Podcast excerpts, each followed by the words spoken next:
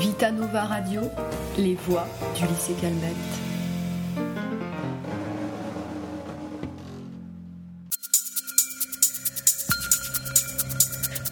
Thomas, Chloé, Johanna et Valentine réfléchissent maintenant sur la question la liberté d'expression peut-elle être exercée sans limite? À partir d'un micro-trottoir. Sans limite, euh, non, je pense pas que c'est sans limite. Enfin, sans- ça, ça dépend de quel, quel environnement on se trouve. Il faut choisir euh, les limites souvent avec qui on est. C'est tout, je pense.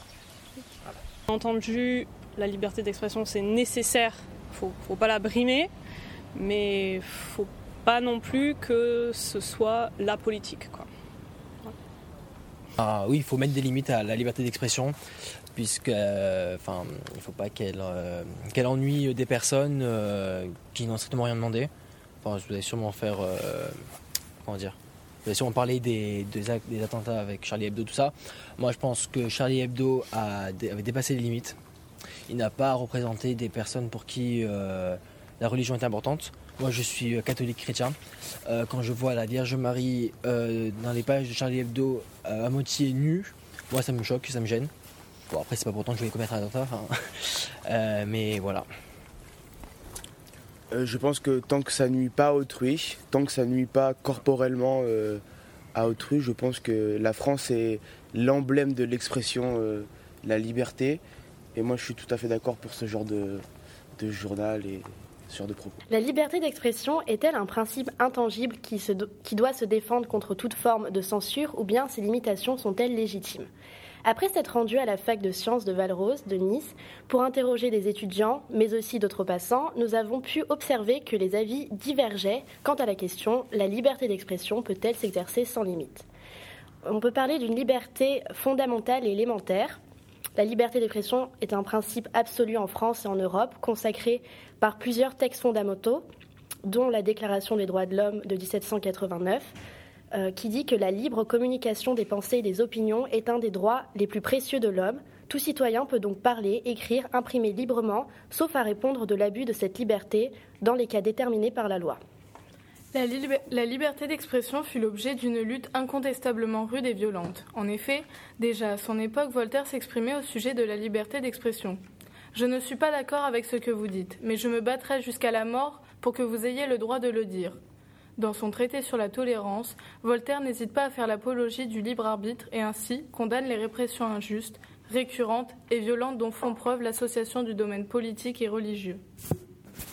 De même, Kant, dans son opuscule Qu'est-ce que les Lumières, fait l'apologie de la liberté d'expression en tant que nécessité au progrès humain. C'est-à-dire qu'il ne faut pas juger et penser pour réformer, pour peser dans le rapport des forces, mais penser et juger par soi-même, pour soi-même.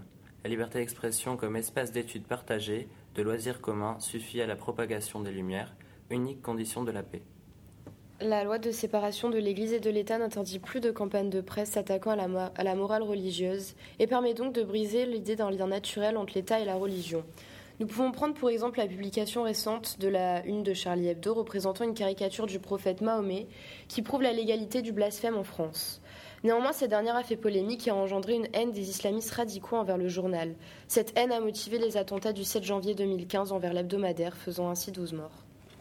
Néanmoins, la liberté d'expression se doit d'être rigoureusement encadrée. La liberté d'expression n'est donc pas totale et illimitée, elle peut être encadrée par la loi. Les principes limites à la liberté d'expression en France relèvent deux catégories. La diffamation et, et l'injure d'une part, les propos appelant à la haine qui rassemblent notamment l'apologie des crimes contre l'humanité, les propos antisémites, racistes ou homophobes d'autre part. Euh, par exemple, on peut prendre la condamnation de Dieudonné. Le tribunal a considéré que toutes les infractions reprochées à Dieudonné sont établies à la fois euh, l'incitation à la haine, la diffusion de propos haineux, mais aussi l'infraction de négationnisme. Si l'apologie du terrorisme est désormais l'objet d'une loi spécifique, c'est la loi du 29 juillet 1881 sur la liberté de presse qui est le texte de référence sur la liberté d'expression. Son article 1 est très clair. L'imprimerie et la librairie sont libres. On peut imprimer et éditer ce qu'on veut. Mais là encore, après le principe viennent les exceptions. La première est l'injure, puis viennent la diffamation ou la calomnie, c'est-à-dire le fait de porter atteinte à l'honneur d'une personne ou d'imputer à quelqu'un des actions qu'il n'a pas commises, le tout dans le but de lui faire du tort. Dernier cas particulier, l'apologie du terrorisme, plus durement sanctionnée depuis la loi de novembre 2014 sur la lutte contre le terrorisme. Le texte prévoit que des propos d'apologie du terrorisme, jusqu'ici couverts par la loi de 1881 sur la presse, fassent l'objet d'une infraction spécifique. Désormais, ils seront condamnés en comparution immédiate, renforcer les peines encourues et considèrent comme un fait aggravant le fait que ces propos soient tenus sur Internet. La même loi introduisait également la possibilité d'un blocage administratif, c'est-à-dire sans validation a priori par un juge, des sites de propagande djihadiste, une mesure fortement dénoncée par les défenseurs de la liberté d'expression. En résumé, la liberté d'expression ne permet pas d'appeler publiquement à la mort d'autrui, ni de faire l'apologie de crimes de guerre, crimes contre l'humanité, ni d'appeler à la haine contre un groupe ethnique ou national donné. On ne peut pas non plus user de la liberté d'expression pour appeler à la haine ou à la violence envers un sexe, une orientation sexuelle ou un handicap. Le droit d'expression est sous un régime répressif. On peut réprimer les abus constatés, pas interdire par principe une expression avant même qu'elle ait eu lieu. Mais si une personne, une association, l'État estime qu'une personne a outrepassé sa liberté d'expression et tombe dans un des cas prévus dans la loi, elle peut poursuivre en justice. Il n'y a donc pas de, de positionnement systématique, mais un avis de la justice au cas par cas.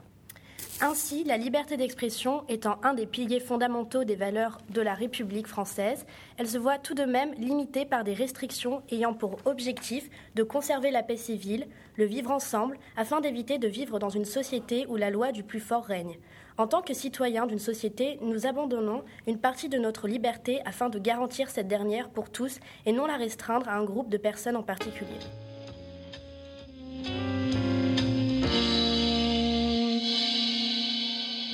Et tout de suite, l'abécédaire philosophique. Autorité. Droit de commander, pouvoir d'imposer l'obéissance.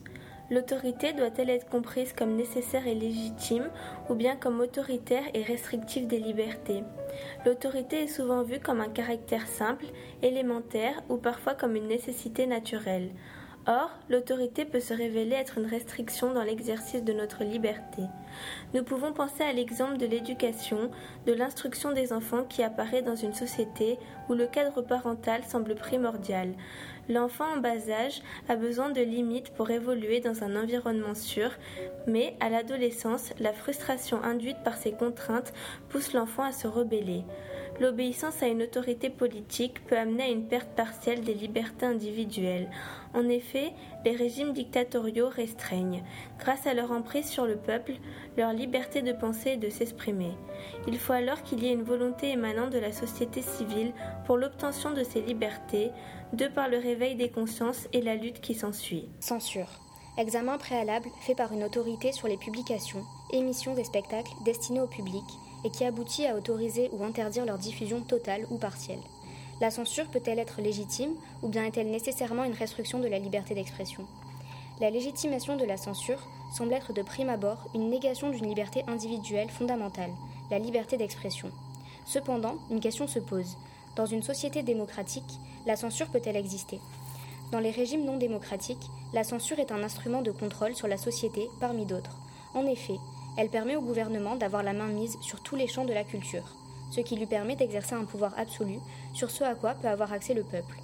D'autre part, dans une démocratie, la censure semble être peu légitime, puisqu'elle restreint fortement la possibilité pour un citoyen d'exprimer ses opinions librement. Or, dans de nombreux pays qui se revendiquent démocratiques, une forme de censure semble persister. On peut alors se demander si le statut de régime républicain n'implique pas pour un État d'accorder une liberté sans restriction à ses habitants, et quelles solutions peut-on trouver pour éviter que ces limitations ne fassent basculer le régime démocratique à non démocratique Le débat est initié. Démocratie. Système politique, forme de gouvernement dans lequel la souveraineté émane du peuple. En quoi un régime peut-il être considéré comme une démocratie? Dans l'Antiquité grecque, la démocratie est le système politique adopté par la société. Le mot démocratie est un mot emprunté au grec ancien démocratia, démos pour peuple et kratos pour pouvoir. Le pouvoir appartient au peuple. Ce régime, hérité des Athéniens, est maintenant le régime de référence, surtout dans les pays occidentaux, mais aussi dans le monde. De nombreux penseurs ont travaillé sur ce concept, dont le philosophe et sociologue français Alexis de Tocqueville.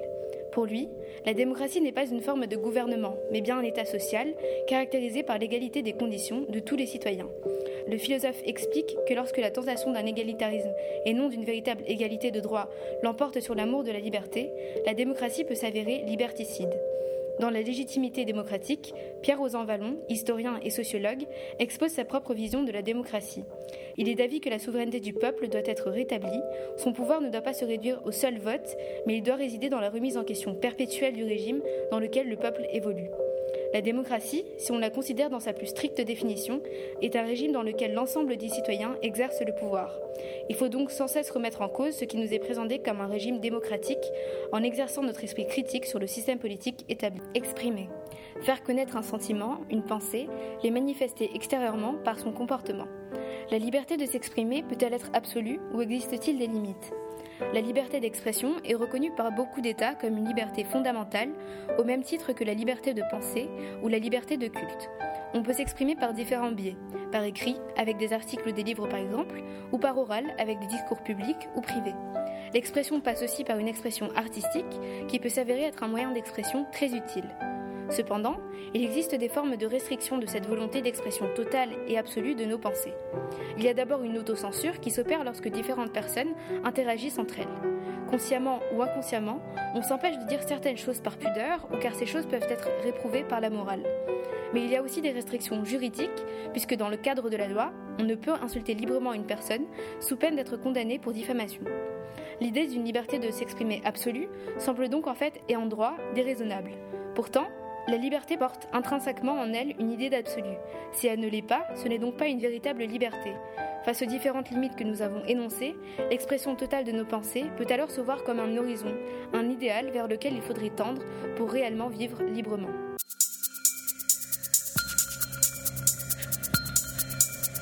Pierre Abderrezak et Quintaro nous parlent de la liberté d'expression en Chine. La Chine est un pays dont le gouvernement est dirigé par un parti unique, le Parti communiste chinois. Ce parti politique est réputé pour sa forte influence sur l'opinion publique et sa volonté de contrôler les médias. Cela se traduit par une importante censure d'État destinée à limiter la liberté d'expression. L'encadrement des médias est confié à un département de la propagande dépendant du comité central du Parti communiste chinois. Les services du département de la propagande ont la mission d'indiquer à la presse les sujets à ne pas évoquer et les auteurs dont la publication est interdite. Les auteurs, jugés subversifs, peuvent être inculpés et emprisonnés sous prétexte de divulgation de secrets d'État à l'étranger. Le cinéma est aussi censuré par l'État. Il est contrôlé par le Bureau du cinéma et le département de la propagande du comité central du Parti communiste chinois. Internet, depuis la seconde moitié des années 90, connaît une véritable explosion du nombre de ses utilisateurs. Les blogs deviennent des moyens d'expression individuels. Cependant, 30 000 fonctionnaires sont affectés à la surveillance des données échangées entre les internautes. À cet espionnage s'ajoutent des pare-feux qui sont aussi utilisés afin de bloquer l'accès aux sites étrangers ou chinois jugés sensibles, tels ceux traitant de sujets relatifs à la démocratie ou au Tibet. En d'autres termes, la situation de la liberté de la presse en Chine est préoccupante.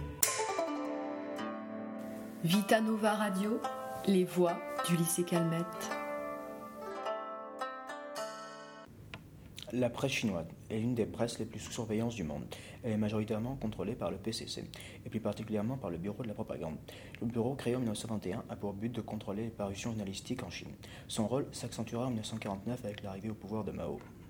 Le PCC interdit aux journaux chinois la parution d'articles, je cite, qui émettent des critiques non autorisées du régime. Selon un graphique publié sur le site internet de Reporters sans frontières, qui a pour échelle 0 liberté et 100 censure, la Chine se situe entre 80 et 100 points connaissant un pic à 97 en 2010, pour une baisse à 84,64 points en 2012. La censure est omniprésente sur Internet. 2 millions de personnes ont été condamnées pour détention de blogs anti-gouvernementaux en Chine. Les sanctions varient en fonction de la gravité des propos tenus. Elles peuvent passer de l'amende à la prison, au camp, plus connu sous le nom de Laogai, où certaines ou d'autres personnes disparaissent. Ce qui permet un tel contrôle de la presse chinoise, c'est le fait que la presse chinoise est financée par le gouvernement chinois ou par des riches entrepreneurs très proches du régime chinois. La Chine est 176e mondiale dans le classement de la liberté de la presse, et la censure des médias est d'actualité depuis 1949 sous le règne de Mao Zedong. Les différentes raisons qui amènent à la censure sont le blasphème, qui est une utilisation politique de la censure religieuse, la difficulté de couvrir les manifestations, l'occidentalisation, le prétexte de la sécurité nationale, d'un autre côté l'information qui est une redoutable arme de guerre, le despotisme sans État, et enfin ces dictatures qui vont toujours plus loin dans le contrôle de l'information. En conclusion, nous pouvons dire que la Chine reste une des pionnières de la censure du net. Toutes les presses et leurs articles de journaux restent largement surveillés par le bureau de la propagande qui dépend du PCC. Et maintenant, une météo marine quelque peu philosophique et poétique présentée par Gabriel et Alissa. Bulletin météo marine Saint-Raphaël à Menton. Voici les prévisions pour la journée du lundi 29 février. Vent est à nord-est 6 à 7, s'orientant secteur ouest 3 à 4, par l'ouest cet après-midi. Rafale. Mer agitée à forte de la côte vers le large, s'atténuant. Houle est à nord-est 1 à 2 mètres. Temps ciel voilé, visibilité bonne. Prévision pour la nuit du lundi 29 février au mardi 1er mars. Vent secteur ouest dominant 2 à 4. Mer est à nord-est 1 à 2 mètres, s'amortissant 0,5 à 1 mètre en fin de nuit. Houle peu agité à agité, s'atténuant. Temps ciel clair à peu nuageux. Visibilité bonne. En météo marine, les mots cités sont uniquement destinés à des navigateurs connaisseurs, aptes à comprendre des termes techniques. Donc, en écoutant un bulletin météo marine, une personne n'ayant aucune connaissance dans le domaine ne saisira pas le sens exact de ce qui est dit. Cette opposition entre ce que va comprendre un marin et ce que va comprendre quelqu'un d'autre est le principe des signes linguistiques. Le terme signe linguistique a été créé par le linguiste suisse du XXe siècle Ferdinand de Saussure dans son cours de linguistique générale. La linguistique est la description de la langue. Donc, Ferdinand de Saussure distingue dans l'ensemble des signes qui forment la langue deux aspects, le signifiant et le signifié. Le signifiant est l'image acoustique d'un mot, sa représentation matérielle. Le signifié est un concept, le sens d'un mot, sa représentation mentale. Donc, à l'écoute d'un bulletin de météo marine, un marin connaît le signifiant et le signifié des termes techniques utilisés, tandis qu'une personne n'écoutant que pour le plaisir ne connaît que le signifiant des mots. Par exemple, pour les termes cyclone tropical, l'auditeur, sans connaissance dans le domaine, s'imagine une mer de nuages de plusieurs kilomètres de diamètre. Le navigateur, lui, ajoute dans son esprit à cette visualisation matérielle le fait qu'il s'agisse d'un phénomène tourbillonnaire engendrant, engendrant, des vents moyens supérieurs ou égaux à 64 nœuds de force 12. As-tu compris quelque chose, Gabriel, à cette météo marine? Je n'ai pas tout compris des termes techniques de cette météo marine, mais cependant, c'était très agréable. Il y a une certaine poésie et une musicalité, et euh, ça fait rêver.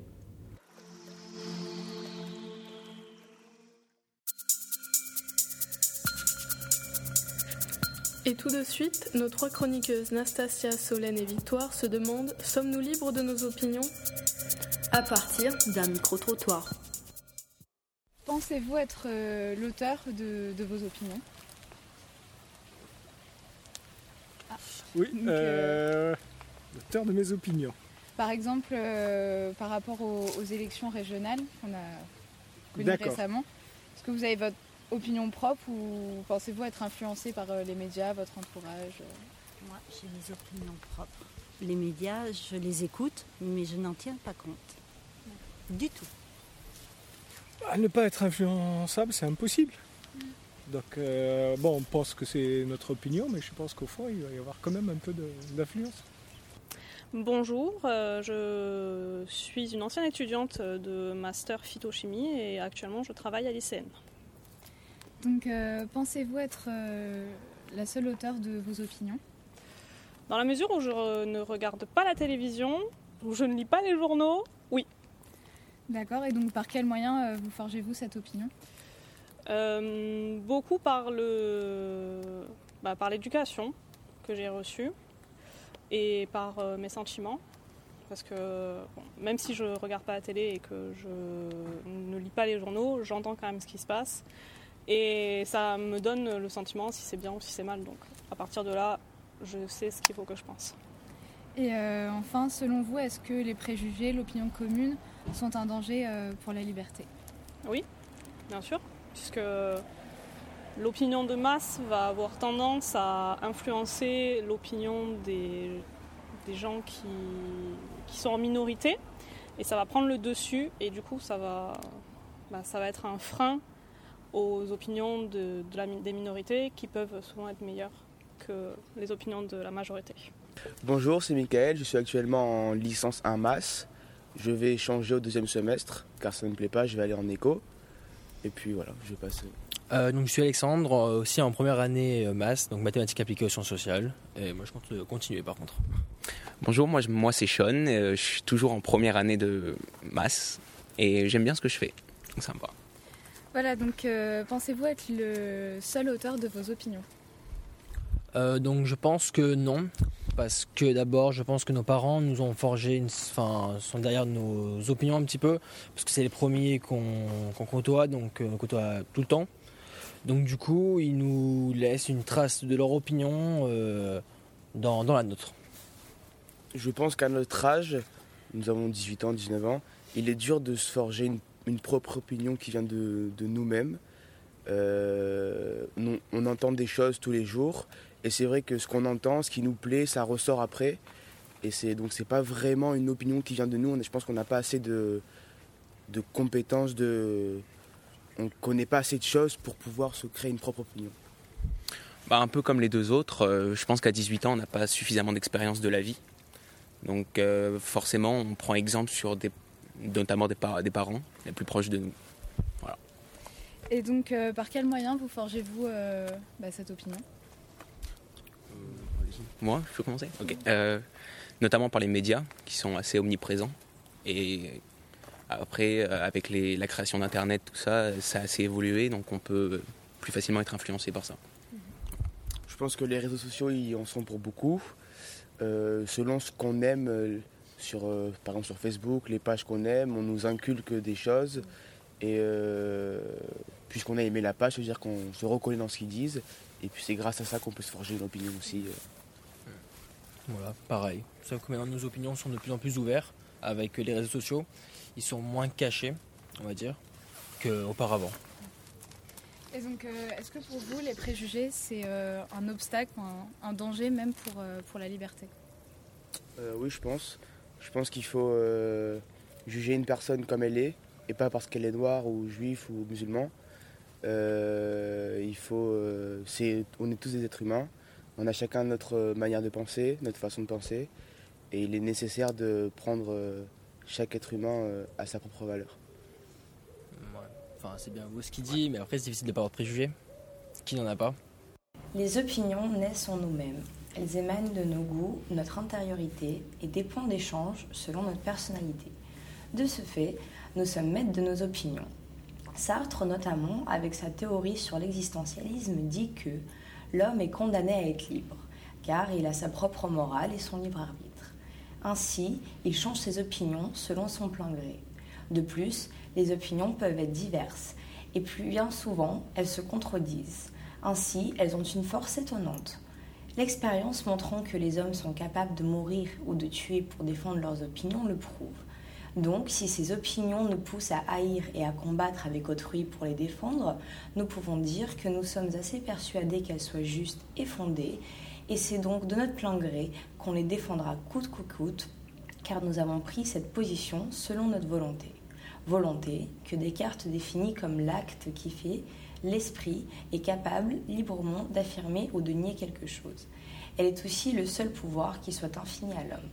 Ainsi, nous sommes libres de nos opinions, car nous exerçons le pouvoir d'agir selon notre volonté et notre propre entendement, que quand nous émettons une opinion. Mon avis est semblable à celui des anonymes cités précédemment. En effet, nous pouvons certes avoir notre propre avis sur une question, néanmoins, cet avis est le produit des influences que nous subissons, comme les médias, notre entourage, nos sentiments. Tout d'abord, la définition même du terme opinion indique clairement qu'il s'agit d'un avis fondé sur nous-mêmes, nos affects, et non sur la raison, ce qui implique une part de subjectivité ne rendant pas notre avis pleinement libre. Mais c'est aussi autrui qui a un rôle dans nos opinions, comme le prouve l'expérience de H, qui consistait à évaluer le taux de conformisme d'une personne face à plusieurs autres. Ainsi, lorsque plusieurs personnes ont une opinion spécifique sur une question, Un individu peut en avoir une différente, certes, mais il y a beaucoup de chances qu'il se conforme à l'opinion de la majorité, puisqu'il ne se sent pas libre d'avoir la sienne. Il en va de même pour l'expérience de Milgram, où, plié à l'autorité de l'expérimentateur, le sujet enseignant continuait de punir son élève s'il donnait la mauvaise réponse, car il était sous pression. Cela prouve quand même que la présence d'autrui nous rend bien moins libres de nos opinions que ce que l'on pense. Enfin, un dernier facteur influençant notre opinion sont les médias. La photo des enfants brûlés au napalm de 1972, prise par Nick Hutt lors de la guerre du Vietnam, a changé radicalement l'opinion publique concernant le conflit. Soutenant au départ les Américains, les individus ont alors commencé à s'opposer à leur méthode. En définitive, nous-mêmes avons subi tellement d'influence que nos opinions n'ont finalement plus de réelle indépendance. Vita Nova Radio, les voix du lycée Calmette. Sommes-nous libres de nos opinions Être libre de nos opinions ne signifie donc pas de les créer de toutes pièces, mais plutôt de savoir comment contrôler les facteurs qui les influencent. Nous sommes libres de penser et de juger, mais notre éducation, notre culture et notre contexte social biaisent parfois notre vision du monde. Il faut alors apprendre à se séparer des préjugés imposés par notre société pour pouvoir se former nos opinions, basées sur notre propre entendement. Toutefois, les médias étant un quatrième pouvoir, il est parfois difficile de s'en détacher et de se construire une opinion indépendante. De plus, il est important de rappeler qu'une opinion totalement contrôlée et dépendante d'une forte influence ou d'un pouvoir tyrannique peut conduire à créer des individus fanatiques d'une certaine opinion, voire d'une idéologie. D'ailleurs, Kant soutient qu'il est indispensable de se cultiver et d'élargir son champ d'opinion afin de ne pas céder aux dictatures et au contrôle des esprits.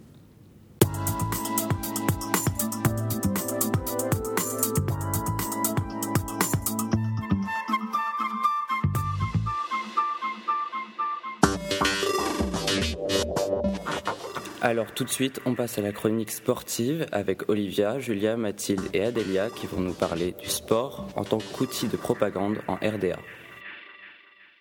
Que signifie étymologiquement le mot sport et quelle réflexion peut-on en tirer?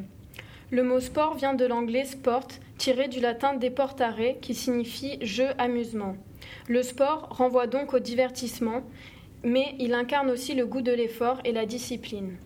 Pourquoi la philosophie et le sport n'ont-ils apparemment aucun rapport? Le sport semble n'avoir aucun rapport avec la philosophie car il renvoie à une activité physique, tandis que la philosophie a une activité intellectuelle. Pourquoi peut-on remettre en cause cette affirmation? Nous pouvons remettre en cause cette affirmation car le sport n'est pas seulement l'effet ou le symptôme d'une idéologie et d'un système, mais une pratique dont les retentissements intellectuels sont loin d'être négligeables. Le domaine sportif nécessite une rigueur de réflexion. Il est l'expérience du plaisir et de la douleur, mais aussi de l'effort et du style. La philosophie échappe au cliché qui lie de manière inverse proportionnelle les capacités ou l'activité physique d'une part, et d'autre part la puissance intellectuelle ou l'exercice spirituel, ainsi qu'au cliché d'une hiérarchie péjorative entre les choses du corps et celles de l'esprit. Julia, parlez-nous du dopage organisé en Russie. Donc l'Agence mondiale antidopage a enquêté sur ces allégations organisées en Russie. Ce scandale est parti des révélations de l'équipe et de la chaîne de télévision allemande ARD avec des témoignages d'anciens dopés russes qui ont révélé ces pratiques immorales. L'Agence mondiale antidopage a ensuite confirmé l'existence d'un dopage organisé au sein de l'athlétisme russe. Ils ont révélé un haut niveau de collusion parmi les athlètes, les entraîneurs, les médecins, les officiels et les agences sportives pour fournir de façon systématique aux athlètes russes des produits dopants afin d'atteindre le principal objectif de l'État, produire des vainqueurs. Il décrit aussi une culture profondément enracinée de la tricherie, une mentalité fondamentalement dévouée, profondément inscrite chez tous les athlètes russes. Le rapport renvoie donc à un message clair à la Russie. Ils ne seront pas autorisés à tromper le monde de l'athlétisme et à échapper à la justice, a espéré le patron de l'agence américaine antidopage. Dans un communiqué, la Fédération française a ensuite réclamé des sanctions très dures à l'encontre de ceux qui ont agi volontairement contre les règlements antidopage et les lois internationales. Que peut apporter la philosophie pour comprendre le problème éthique posé par le dopage? Le dopage est la pratique consistant à absorber des substances ou à utiliser des actes médicaux définis par des organismes afin d'augmenter les performances physiques et mentales d'un sportif. Ainsi, le dopage est d'abord un choix de société. C'est le choix de la performance, matérialiste et capitaliste, qui s'oriente vers une mondialisation libérale. Le dopage ne doit pas être appréhendé seulement en référence aux sportifs de haut niveau. Il ne convient pas non plus de se limiter à une approche qui ne concernerait que la pratique sportive. Il entraîne la rupture d'un contrat moral, l'exact opposé d'une victoire authentique. L'éthique est une discipline philosophique portant sur les jugements de valeur.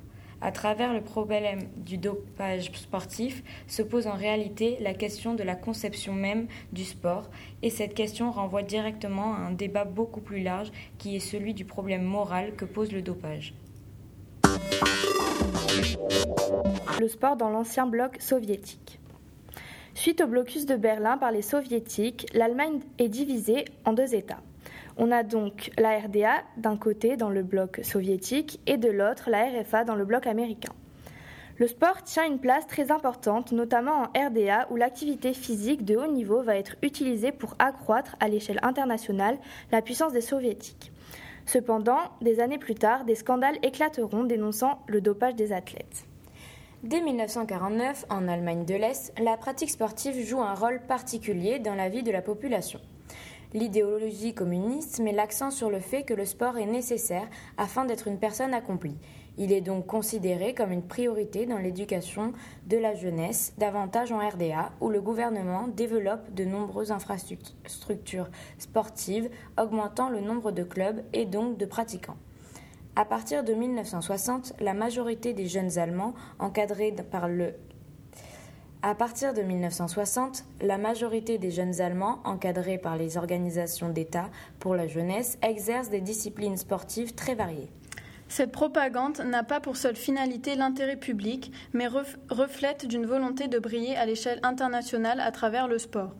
Le fait de remporter des victoires dans le monde entier permet de donner une preuve de la supériorité de l'idéologie communiste face au bloc de l'Ouest capitaliste.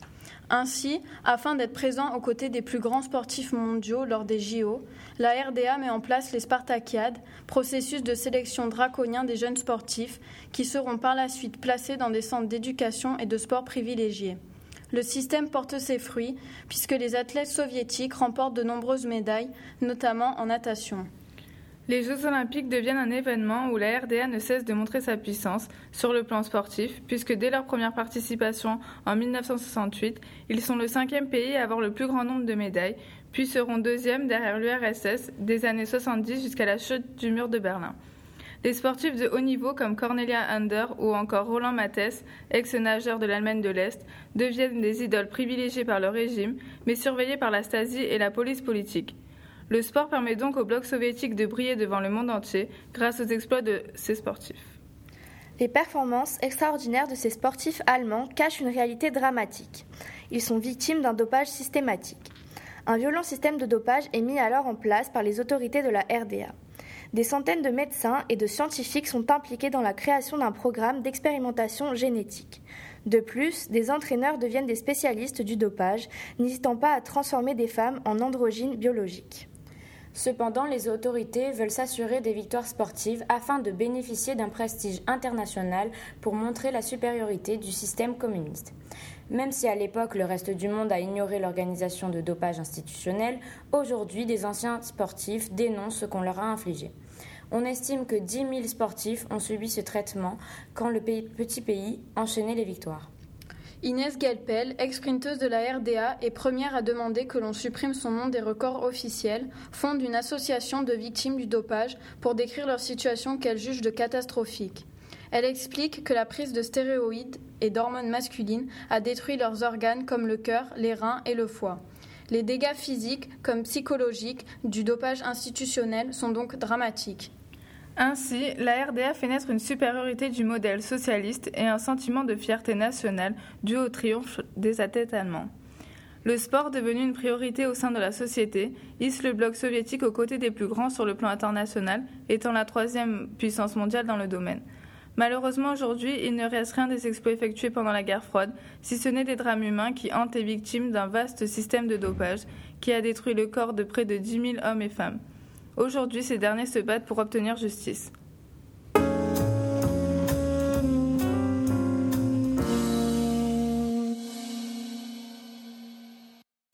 Et tout de suite, l'abécédaire philosophique.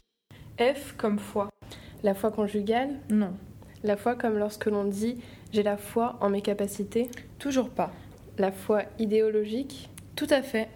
Donc on peut se demander quelle définition peut-on lui attribuer?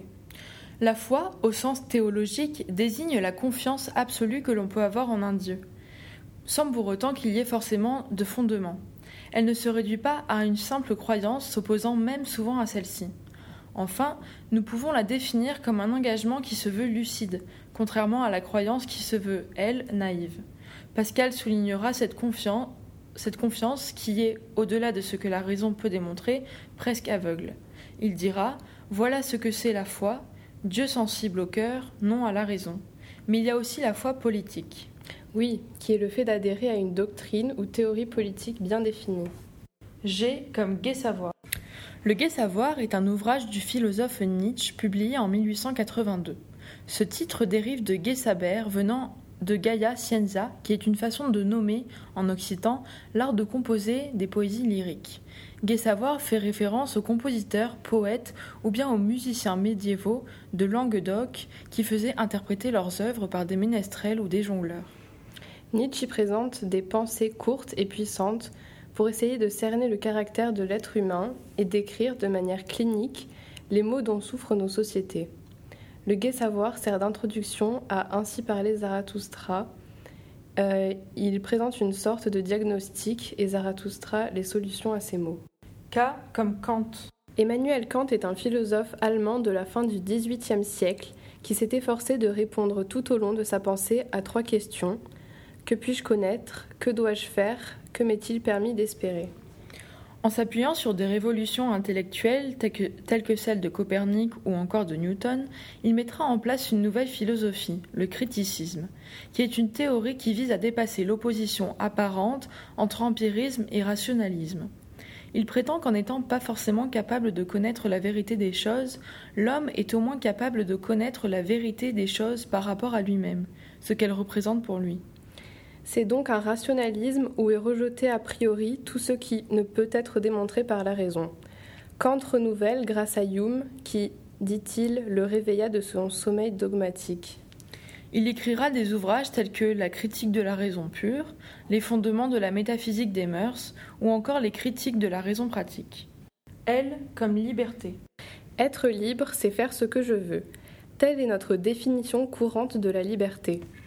Avec des lois, des règles ou encore des ordres, l'homme ne serait alors pas libre.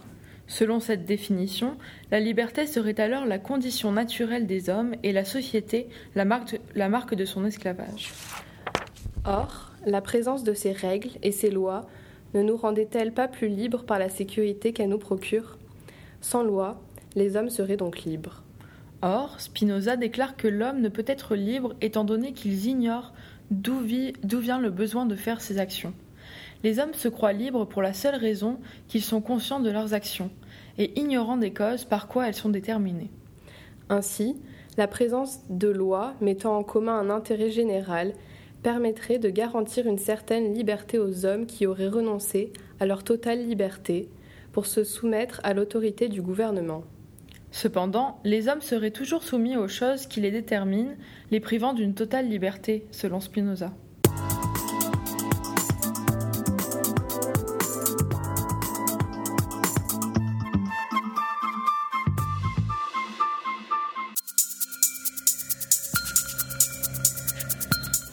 Et maintenant, nous allons passer à la chronique d'Inès et Manon qui se sont intéressées à la crise de la culture d'Anna Arendt.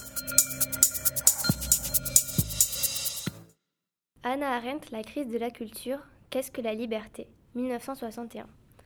En dépit de la grande influence que le concept d'une liberté intérieure non politique a exercée sur la tradition de la pensée, il semble qu'on puisse affirmer que l'homme ne saurait rien de la liberté intérieure s'il n'avait d'abord expérimenté une liberté qui soit une réalité tangible dans le monde. Nous prenons d'abord conscience de la liberté ou de son contraire dans notre commerce avec d'autres, non dans le commerce avec nous-mêmes. Avant de devenir un attribut de la pensée ou une qualité de la volonté, la liberté a été comprise comme le statut de l'homme libre qui lui permettrait de se déplacer, de sortir de son foyer, d'aller dans le monde et de rencontrer d'autres gens en actes et en parole. Le cœur humain, nous le savons tous, est un lieu très obscur, et tout ce qui se passe dans son obscurité ne peut être désigné comme un fait démontrable. La liberté comme fait démontrable et la politique coïncident et sont relatives l'une à l'autre comme deux côtés comme deux côtés d'une même chose. Anna Arendt disait dans La crise de la culture qu'il existe deux types de liberté. La première serait la liberté extérieure, c'est celle qui est élémentaire. Elle désigne la vie quotidienne, tout ce qui est autour du domaine politique. La, liberté quotidienne, c'est sortir, rencontrer des gens, voyager, et elle dépend de tout ce qui nous entoure. Elle est soumise à des conditions différentes selon les pays et cultures, et c'est ce qui est remis en cause dans ce texte. Et l'autre, c'est la liberté intérieure. Par exemple, la liberté de penser. On peut développer notre liberté intérieure sans autrui. Notre liberté intérieure dépend de nos pensées. Un homme emprisonné peut quand même penser qu'il est libre à l'intérieur de lui-même. Et donc là, elle s'appuie sur la thèse kantienne. La possession du pouvoir corrompt inévitablement le libre jugement de la raison. Ensuite, elle parle du fait que les autres sont la clé pour avoir une conscience intérieure. C'est grâce à autrui que l'homme peut éclaircir les parties obscures de son cœur et donc se remettre en question. Le cœur humain, nous, dit, nous le savons tous, est un lieu très obscur, nous dit-elle. Et pour Anna Arendt, la, question, la raison d'être de la politique est la liberté. Cette liberté est essentiellement expérimentée dans l'action, car ceux qui sont au pouvoir sont incapables d'en découvrir ou d'en inventer un substitut valable. Et à ce sujet, elle rejoint encore Kant. En fait, elle traduit cette idée dans trois points importants qu'elle reporte sur l'idée politique qui définit le rôle de l'homme et du philosophe dans la, cité, dans la vie de la cité. Qui choisit et nomme, premièrement, secondement, qui transmet et conserve, et enfin, qui indique où sont les trésors et quelle est, leur valeur.